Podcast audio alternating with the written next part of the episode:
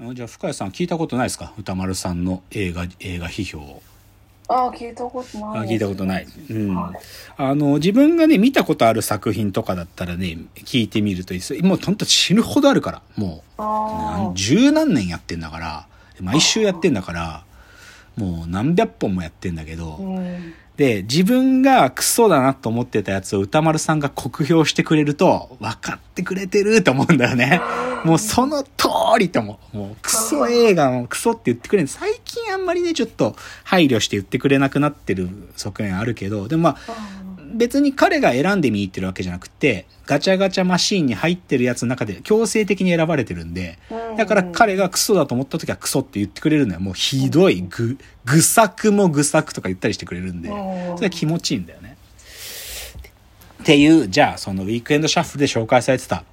キングメーカー大統領を作った男ですよ。いや、これ面白かったわ。その歌丸さんの事前の映画批評を聞聞いていったってことを引いたとしても、めちゃくちゃ面白かった、これ。うん。で、どういう話かっつうと、あの、第15代の韓国の大統領ですね。1997年から大統領になったキム・デジュン、キム・大中です。キム・デジュンの、その、実は、彼の選挙参謀だった男っつうのがいて、表舞台にはほとんど出てきてないんだけど、その、キム・デジュンの1960年代から選挙を支えた、オム・チャンノクと、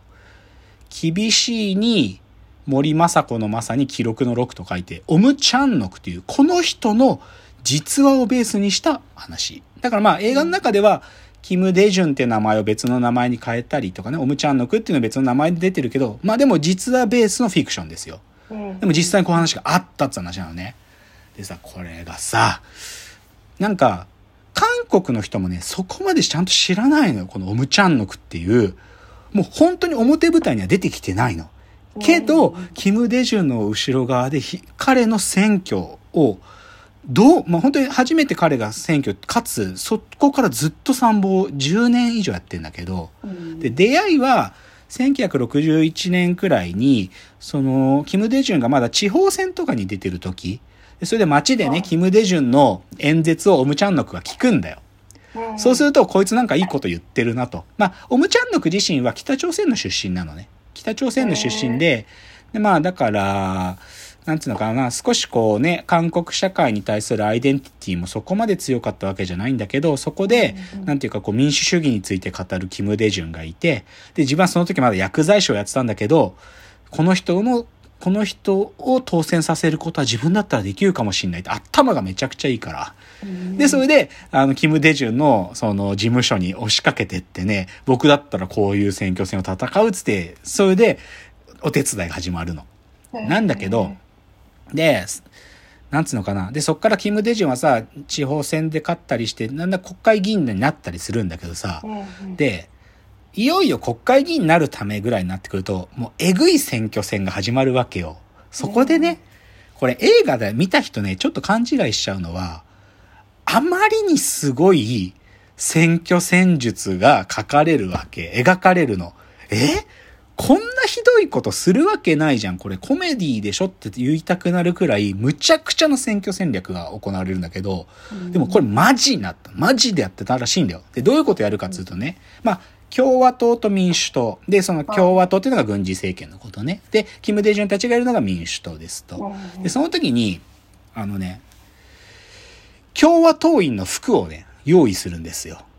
共和党員が活動、共和党員として選挙活動してる人たちの服を勝手に発注して作っちゃう。で、それ着て、農村部に出てくわけ。で、はい農村部なんて、村長さんが言ったやつに投票しろなんていう時代だから、その時期は。農民たちはさ、自分たちの意思なんかないわけよ。けど、うんその農村部で、その休憩してる農民の方たちの前でね、すっごい共和党員の服を着て、不遜な態度を取るんだよ。めちゃくちゃ不遜な態度するの。お前ら選挙のこと分かってねえだろ、村長どこにいんだよとか聞くわけ。で、いや、村長あっちだよとか言って、なんだその態度はとか言われたりするんだけど、まあ、うるせえ、お前らの言ってることは聞かねえよと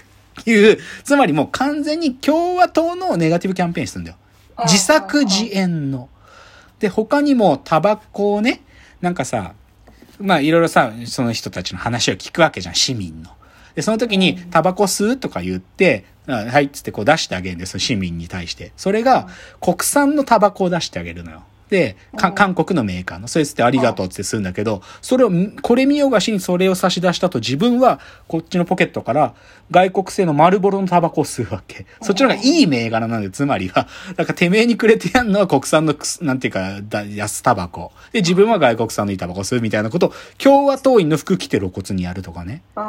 で、他にも、あのー市民が集まるさ、こう、居酒屋みたいなとこでさ、その、共和党員と民主党員の言い合いみたいなことをじ自作自演の芝居をすんのね。で、それで共和党員が民主党員を殴るみたいな。で、血が出た、はい血が出たっつって大騒ぎするとかね。で、そういうことマジでやって、これなんかコメディっぽく書かれてるんだけど、マジでやってたらしいのよ。実際のその記録を見ると。で、僕がその中で一番うなったのが、はあのね、まあ、はっきり言ってさ、独裁政権、民主党と共和党で、共和党の独裁政権だからさ、で、共和党はもう、もう、もうえぐいから資金力も、ガンガン市民に賄賂を送ってるわけよ。い。ちっちゃい。いね、本当に、ちょっと少額入ったう封筒渡したりとか、物を送ったりするんだって。なんかお化粧品あげたりとか。うんで、、でも民主党の方は、もうなんていうか野党で資金力もないからっつって、うんうんっていう中で、でも、これが、なんか逆手に取れねえかってことをオムちゃんの子は考えるんだよ。でう、んある日ね、あの、自分の家族がいて、お母さんがね、子供に、まだ小学生の子供に、この、あの、もうね、じゃああなた一生懸命九九の勉強しなさいと。で、九九を覚え、一つの段覚えたら100音あげるから、つって。で、だから、9, 9の段まで全部覚えたら900音であげるからとかいう、そういう約束で子供が一生懸命クックを覚えるわけ。で、その日はじゃあ7の段まで覚えたとか言ってね。なんだけど、翌日テストすると、また忘れちゃってるからっつって100音没収するわけ。で、それはひどいなっていう話になって、なんか、あげて、それを取り上げるって、なんか最初からくれないよりひどいなっていうことを、なんか子供を見て思うんだよ。お母さんと子供のやりとりを見て。それを見て、あって気づくの。その、賄賂をもらうより、もら、あげないことよりも、賄賂を取り上げる方がし市民たちは反感を覚えるぞってことに思いついて。その共和党が、あのね、そこの選挙、あの市民たちに、石鹸とか、ワイシャツとか送ってんだよ。その賄賂でね。あの、今日お話聞いてくれてありがとうございましたとか言ってそういうのを送ってんだよ。で、それを翌日ね、その、その人たちの、また共和党の服着ていくんだけど、あの、手違いがあったから昨日のワイシャツ返してくんねえかっていくのよ。昨日あげた石鹸返してくんねえかっていうわけ。そうするとさ、もらった側怒るじゃない。だったら配んじゃねえよとか言って。で、それでどんどんどんどん回収していくのよ。共和党が配った賄賂を。で、今度何するかというと、そのワイシャツにこう共和党ってラベルがついてるのを、パチャって取って、民主党ってラベルを貼り替えて、で、今度は民主党の賄賂として送るの。すごくない？これ。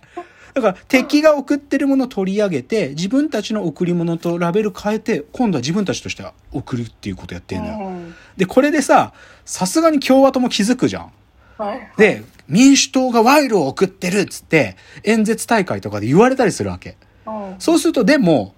なんかおかしくないですかっていうわけ。だって、共和党は、民主党は、なんか公約を実行するほど予算がないってずっと指摘してますよね、と。もし民主党に賄賂を送るくらい予算があるんだったら、あなたたちのそっちの指摘が当たらないわけだし、僕らはそもそも賄賂なんか送ってないですしっていうふうに反応するのよ。うんで、逆に、でもこれあなたたちが送ってたもんですよねっていうことバレちゃったら、共和党は自分たちでブーメランで自分の自分の首絞まるわけじゃん。うんだからこういうことやって勝ってくんだよ、選挙に。えすごーくない？あでもこれをこのオムチャンノクって人が考え出して、で、そういう風にしてキム・デジュンは勝ってくの。国会議員になってくのよね。すごくない？まあ、時代がさ、1960年代、70年代の話だからって思う部分もあるけど、でも、なんか、そのね、オムチャンノクは序盤で言うのよね。自分たちの1票を増やす戦術じゃなくて、敵の10票を減らす戦術を考えようって言うんだよね。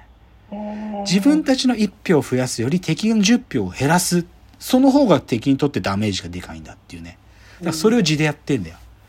で、だけどこれがさ、ただ単に国会議員になるための選挙じゃなくて、いよいよね、